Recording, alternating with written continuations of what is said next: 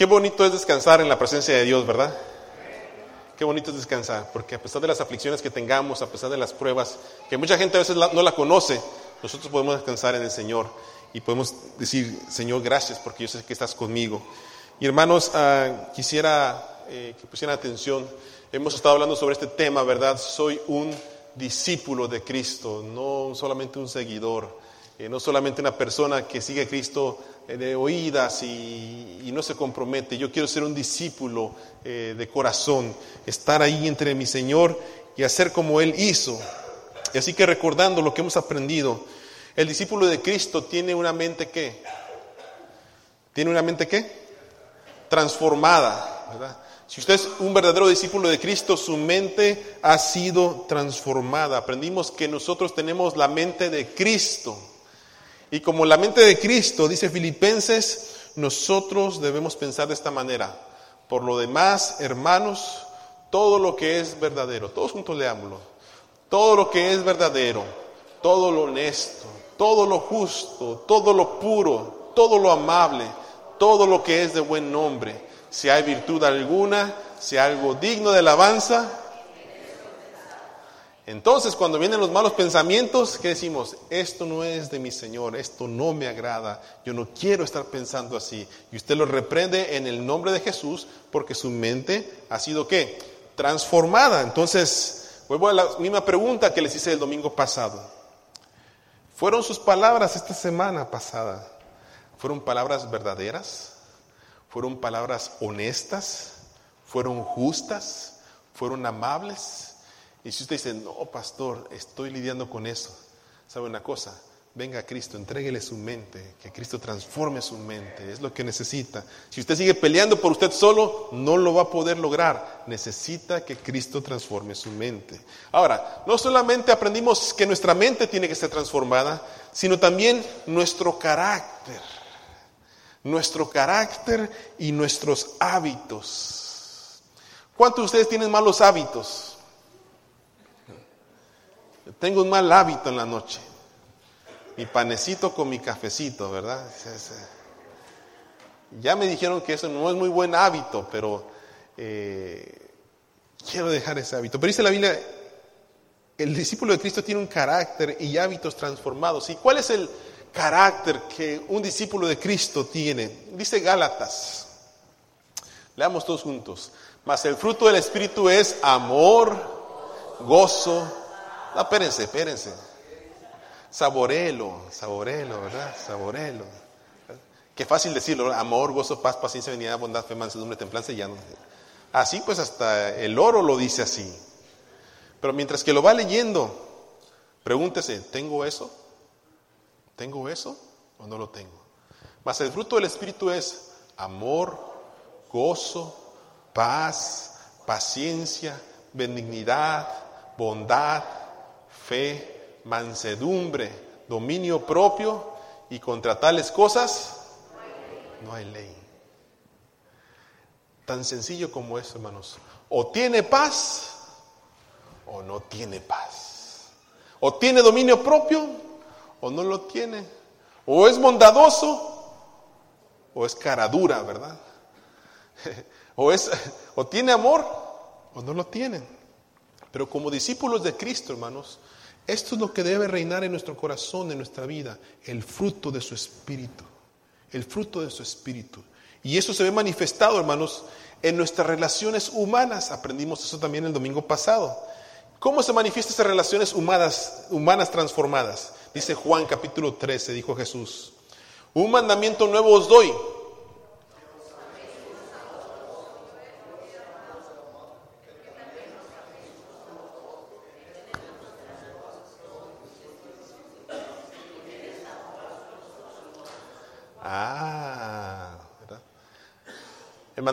Dice que os améis unos a otros como quien dice, como Jesús, ¿verdad? Como yo os he amado. ¿Qué tanto nos amó Jesús? Hasta la muerte. Dígale a la persona que está a su lado, te amo en el amor del Señor. No, pero no se lo diga a su esposa, ¿verdad? su esposa también dígale, te amo con todo mi corazón.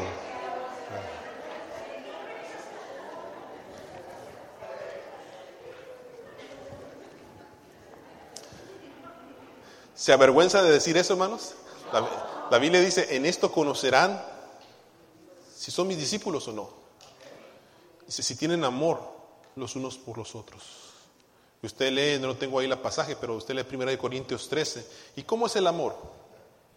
El amor es sufrido, el amor es benigno, todo lo soporta, todo lo cree. No es sencillo amar.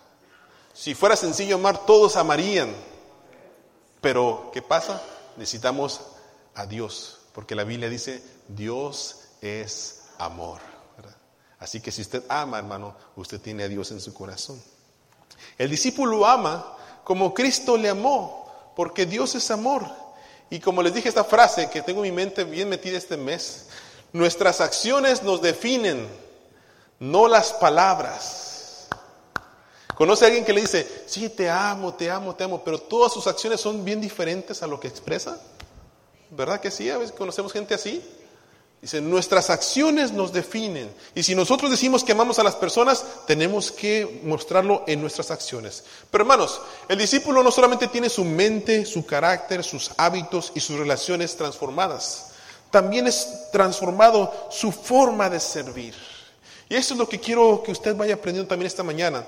Hemos sido llamados a servir.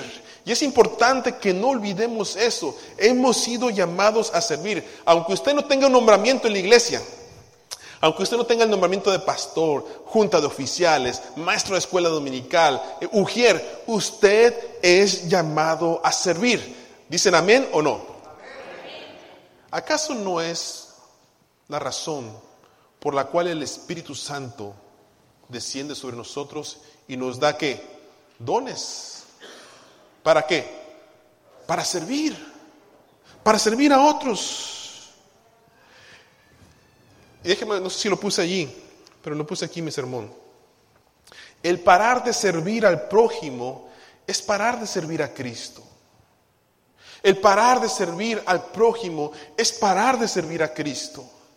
Yo quiero que tenga usted en mente eso, hermanos, que si usted es cristiano, si usted ama a Dios con su corazón, su llamado es a servir. Y miren, vamos a leer la Biblia, por favor, abran sus Biblias.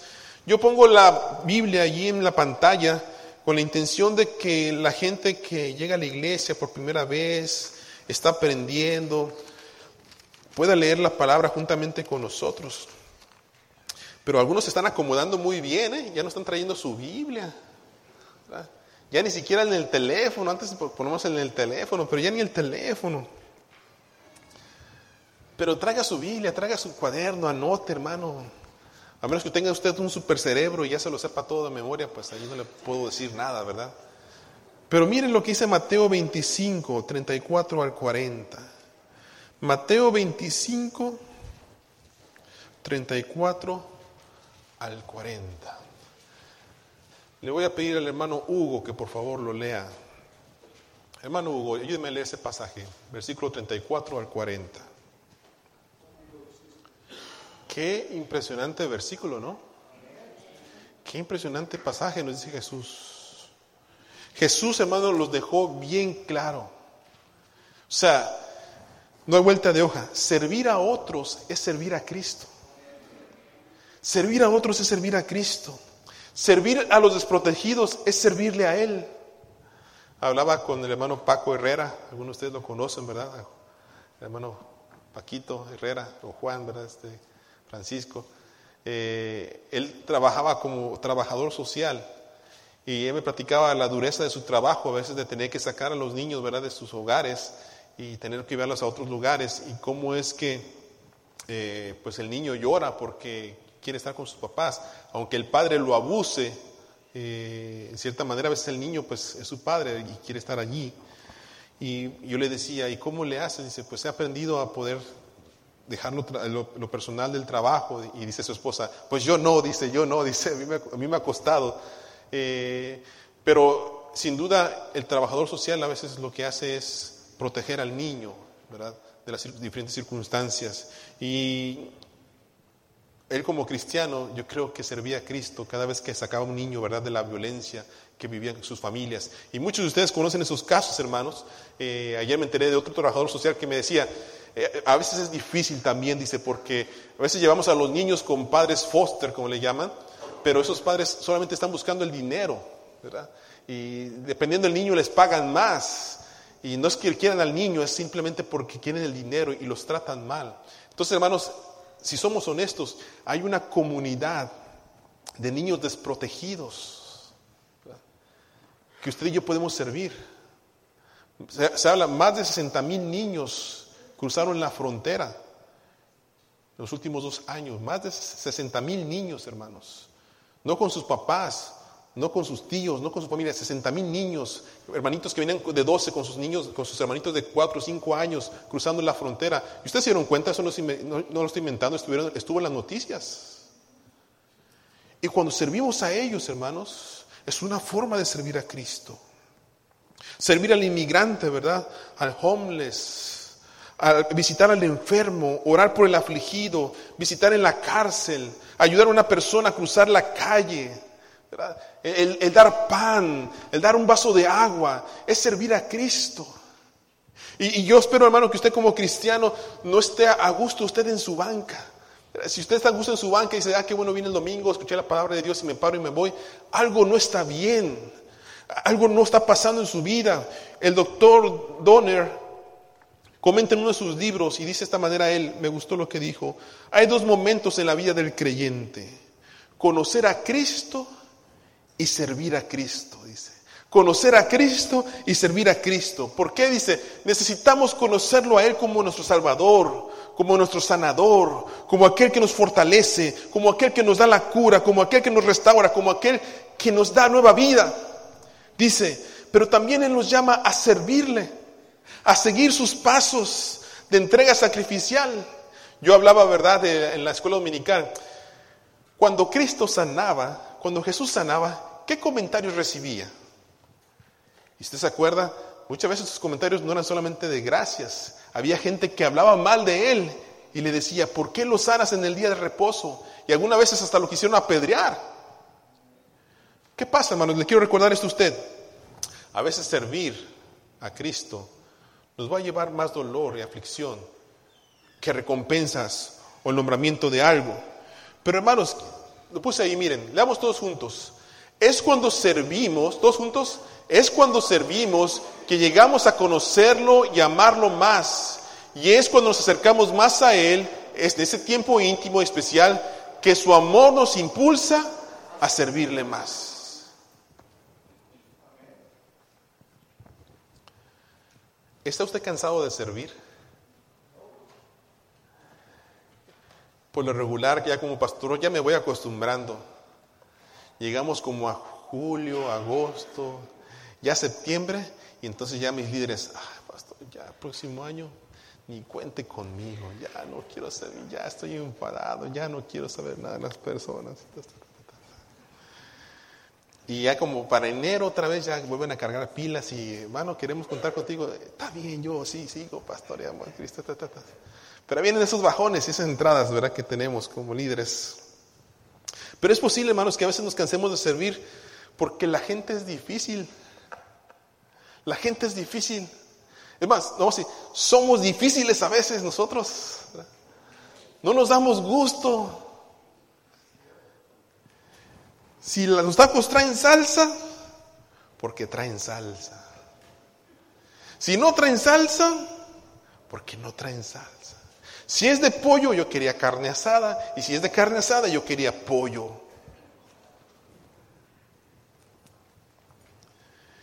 Y el problema, hermanos, es que algunos son muy crueles con sus comentarios. Son crueles con sus comentarios. Que en vez de edificar, desaniman a otros. Pero yo tengo un versículo para ustedes, ¿eh? Para todos aquí, porque a veces comentamos y nuestro comentario no es correcto. Miren lo que dice la Biblia, Jesús lo dijo en Mateo 7.2. Leámoslo todos juntos para que nos caiga muy bien. Todos juntos, porque tal como juzguen, se les juzgará, y con la medida que midan a otros, ¿Sí se lo sabía o no se lo sabía? ¿Sí se lo sabía o no se lo sabía? Decía hermano González, creo que estoy citando bien a él, decía, si usted va a hablar, dice, fíjese que sus palabras no sean tan duras por si se las tiene que tragar de nuevo. Y es que a veces somos bien duros con nuestras palabras, sin fundamentos. Hermanos, cuide su actitud, cuide sus palabras. Es más, yo le diría esto, aun cuando hablamos, servimos también. Servimos a otros. ¿Por qué? Porque usted puede llegar con una persona y decirle, ¿sabes qué hermano? Te extrañé, estoy llorando por ti. Dios te bendiga, que Dios te sane. Y usted está alentando el corazón de la persona para que siga en su vida cristiana. O usted puede decirle, ay, qué bueno que te vi en la iglesia, tenía como un año que no te veía. Arrepiéntete, pecador, Cristo viene pronto. ¿Y esta persona qué hace? Qué bueno que me extrañaste, ¿verdad? Aún nuestras palabras, hermanos, son para servir. Ahora, quiero aclarar algo, hermanos, quiero aclarar algo con este versículo porque quiero dejarlo clarito también. Quiero aclarar, hermano, que esto no significa que su trabajo no sea supervisado. Que esto no significa que su trabajo no le puedan decir a usted, hiciste mal en tu liderazgo. Hiciste mal. Porque eso sí, hermanos, como latinos lo que tenemos es que somos bien sentidos. Si alguien, hermano, ¿qué le pareció el sermón? Pues más o menos, pastor, me estaba durmiendo. ¿Sí? ¿Es que usted está frío? Usted no es un hijo del diablo, hermano, por eso es que está pensando así. O sea, lo tomamos personal. Y yo si algo les he tratado de enseñar a ustedes, a los líderes de esta iglesia, es dividan lo personal del trabajo. Si alguien le dice, hermano, ¿sabe qué? El pollo estuvo frío, ¿verdad? la próxima vez le recomendamos que lo caliente, ¿verdad? O, le como le ayudo, es diferente, ¿verdad? Eh, no, no tome tan personal. Sí, es que la hermana siempre le ha caído gorda. Eh, Dios o te la llevas o te la mando, lo que caiga primero, pero vámonos. Hermanos, nuestras palabras deben llevar una crítica constructiva y no destructiva. Nuestras palabras deben llevar una crítica constructiva y no destructiva. Pero si usted decía, estoy cansado de servir también, pastor, es por otra razón. A la gente es difícil, es cierto, pero a veces, hermanos, también perdemos de vista a Cristo. Y descuidamos nuestra vida espiritual. Y dejamos de orar. Y dejamos de leer la palabra. Y dejamos de buscar su rostro. Y cuando estamos en la iglesia alabando, estamos enfocados en otras áreas, menos en alabar a Dios. Y perdemos de vista a Cristo y entonces nos cansamos. Pero si usted se conecta a Cristo, si usted ora, lee la palabra de Dios, usted va a poder seguir cantando como dice este himno. Gozo da servir a Cristo. ¿Te pones ahí? Cantamos. Gozo da servir a Cristo en la vida diaria aquí. Gozo que con alegría siempre Él me da a mí.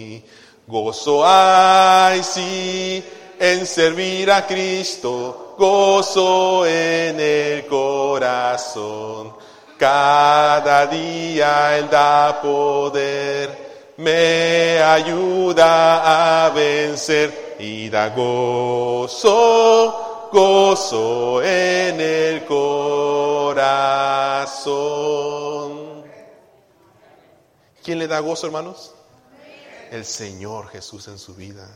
Dígale a la persona que está a su lado, me da gozo servir a Cristo, dígale, me da gozo servir a Cristo. Y si no tiene gozo, pues no se lo diga. Ahora, hermanos, no solamente somos transformados en nuestra manera de servir. No solamente somos transformados en nuestra manera de servir, somos transformados también en nuestra manera de liderar a otros. Un discípulo de Cristo, hermanos, tiene como característica también que es un líder. Y a veces creemos que por alguna razón el líder solamente es aquel que tiene un nombramiento en la iglesia. Y no es así, hermanos. Si usted tiene hijos, usted es un padre, usted es una madre, usted es un líder. Sus hijos están viendo su ejemplo. Ayer estaba viendo el partido de las Chivas y Atlas, me confieso. ¿Verdad, Manoliva? Estaba viendo el partido de las Chivas y el Atlas, son de mi Guadalajara, Me gusta el fútbol a mí. Y estaba mi Benjamín allí. Y en eso mete el gol las Chivas y digo, ¡Gol! ¿Y qué creen que hizo mi Benjamín? ¡Gol! Está en chiquillo. Y ya me veo yo con mi banderita y veo mi banderita de mi niño ahí coreando las chivas. ¡Gol de las chivas! Me gusta el fútbol. No soy fanático, ¿eh? no, tanto así, pero me gusta, me gusta. Sí. Y ahora nomás me gusta verlo porque antes jugaban, bueno, jugaban conmigo, ¿verdad? Pero ahora me gusta verlo. Pero veo a mi chiquito ahí a los dos cuando caminemos ahí con nuestra camisa de las chivas y nuestra bandera. Un día lo voy a llevar a Guadalajara al estado de las chivas. Ya les voy a platicar mi sueño, ¿verdad? Que tengo con él. Y a mi Daniela también, mi Benjamín. Pero ¿qué pasa? Mi ejemplo que estoy poniendo, hermanos, es esto. Soy su líder de mi niño. Y lo que él me ve hacer, él lo repite. Soy su líder. No, necesito un nombramiento en la iglesia. Hermano Peña, usted va a ser padre de Benjamín. En el momento en que yo concebí con mi esposa, ¿verdad? De Benjamín, fuimos padres. Y tenemos una responsabilidad. Si usted es casado, hermano, usted es un líder. Si usted vive en cualquier comunidad, usted es un líder en cómo ser un buen ciudadano, en cómo ser un buen vecino. Y es que el liderazgo, hermano, no tiene que ver con ser cabeza o con solamente dirigir, tiene que ver con influencia. Nuestra vida influencia a otros.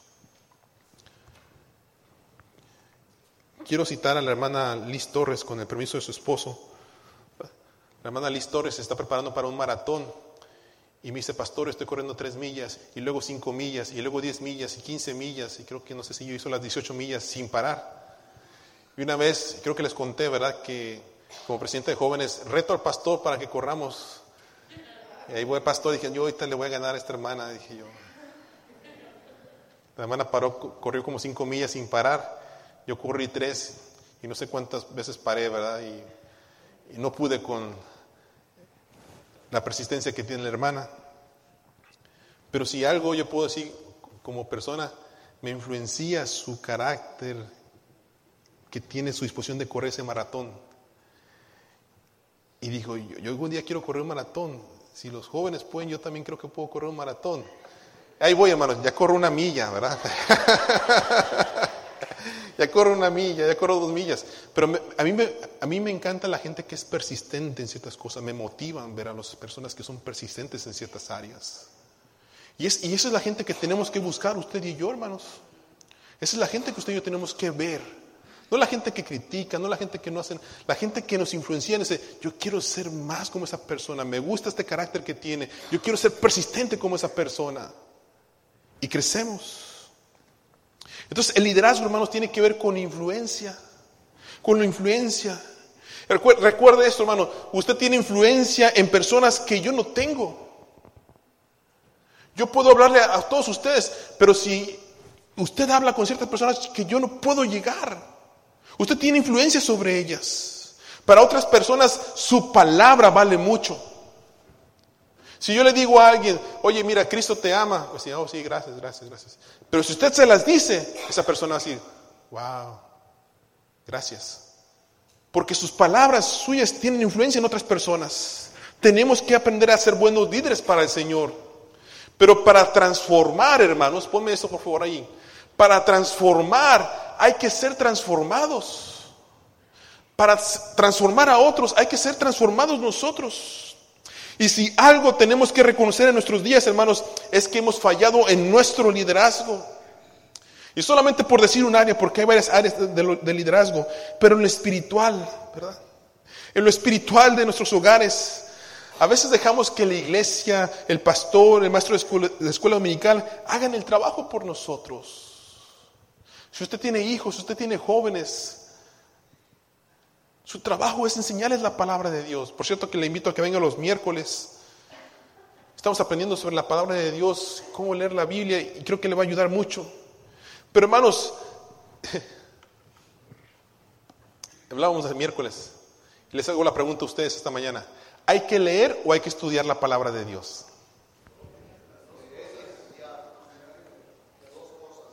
Leer y estudiar. Lástima que no traje el examen. El miércoles les hice un examen aquí los hermanos que vinieron sobre sus conocimientos bíblicos. Y hay tarea, ¿eh? Les dije que se aprendieran todos los libros de la Biblia. El miércoles se los voy a preguntar. Así que si usted quiere venir el miércoles ya sabe qué es lo que va a encontrar. Así que, y biografías también de los profetas. Pero hermanos, lo que quiero decir con esto es, hemos dejado que a veces nuestro liderazgo espiritual lo diga una televisión. Queremos que el huevito nos lo den ya cocido, en vez de nosotros a veces hacer huevito, aprender a cocinarlo. Y hermanos, nosotros como cristianos tenemos la responsabilidad no solamente de leer la palabra, sino de estudiar la palabra. Ver por qué se escribió, quién lo escribió, cuándo lo escribió, por qué lo escribieron. Y hemos fallado en eso en nuestro liderazgo espiritual. Pero hermanos, nuestro liderazgo tiene que llevar un área bien importante.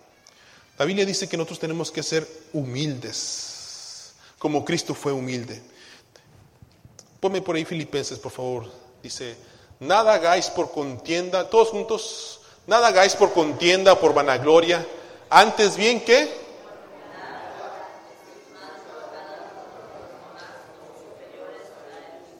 No mirando cada uno por lo suyo propio, sino cada cual también haya pues en vosotros ese sentir que también hubo en Cristo Jesús. Nuestro liderazgo tiene que llevar humildad. Si usted es un buen padre, hermanos, no se enaltezca, sea humilde. Mateo 20, 26 dice así, mas entre vosotros no será así, sino el que quiera hacerse grande entre vosotros, ¿qué? Ahora, hermanos, nuestra mente, nuestro carácter, nuestros hábitos, nuestras relaciones, nuestro servicio, nuestro liderazgo, es transformado para qué? ¿Para qué? ¿Para qué, hermanos? Ponme ahí siguiente, por favor. Para tener un propósito de vida, de vida. Yo creo que antes, hermanos, cuando no conocíamos a Cristo, nuestra forma de vida lastimaba a las personas, hería a, la gente, hacía llorar a su familia, traía dolor y traía malas experiencias a las personas, porque no conocíamos de Cristo. Nuestras palabras herían a las personas. Pero dice su palabra, de modo que si alguno está en Cristo, nueva criatura es. Las cosas viejas pasaron, he aquí que... Qué bueno que se lo saben. Ahora, hermanos, ¿cuál es su propósito de su vida? Dígamelo, por favor. ¿Cuál es su propósito de su vida? ¿Para qué usted está aquí en la tierra? ¿Para qué? ¿Sabe cuál es el propósito de su vida? Te voy a ayudar. Efesios capítulo 2, versículo 10. Pónmelo ahí, por favor. Todos juntos dice. Chura suya, creados en Cristo Jesús, ¿para qué?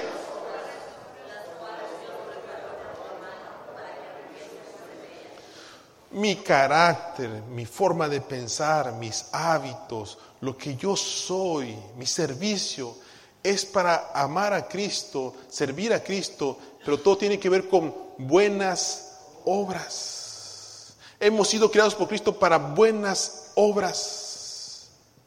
Y eso tiene que ver reflejado en todo lo que nosotros somos. Dios nos llamó a vivir una vida santa, hermano, que se refleje en todo lo que nosotros hacemos. El propósito de Dios está bien definido en su palabra para tu vida y para la mía. Yo quisiera invitarle, por tanto, hermano, permita que Dios transforme estas áreas, su mente, su carácter, sus hábitos, sus relaciones, su liderazgo, su servicio a las personas. Permita que Dios transforme estas áreas. Este año, mi deseo, y por eso empecé esta serie, yo termino hoy, mi deseo es que este año sea un año para Cristo. Pero pastor, es que todos los años deben ser para Cristo. Sí, pero si no empezamos, nunca serán para Cristo. Y es necesario que nosotros empecemos a decirle, Señor, este año yo me voy a enfocar en crecer en todas las áreas de mi vida. Necesitamos gente que ame a Dios, que ame el liderazgo, que ame el servicio. Decía primera de Pedro, no por ganancia deshonesta, no por fuerza, no para querer quedar bien, sino con disposición de servicio. Y el día de hoy, decía a los pastores el día de ayer, el día de hoy es difícil encontrar gente que quiera servir a Cristo que no requiere un nombramiento. O sea, se quieren el cargo para poder servir. Y si no tienen el cargo, dicen, ay, muere yo, me espero aquí sentadito en la banca hasta el próximo año que me nombre. Y no funciona así, hermanos. Hemos sido llamados a servirnos unos a otros.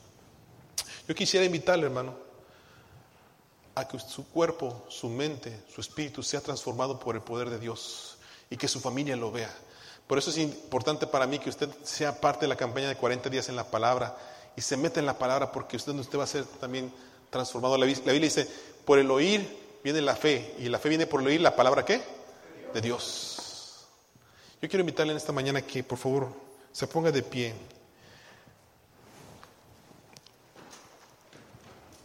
Y le entregue a Cristo su mente, sus hábitos, sus relaciones, todo lo que usted es. Y dígale, Señor, yo quiero servirte este año en buenas obras, porque tú te lo mereces. Eres mi Dios, te amo con todo mi corazón.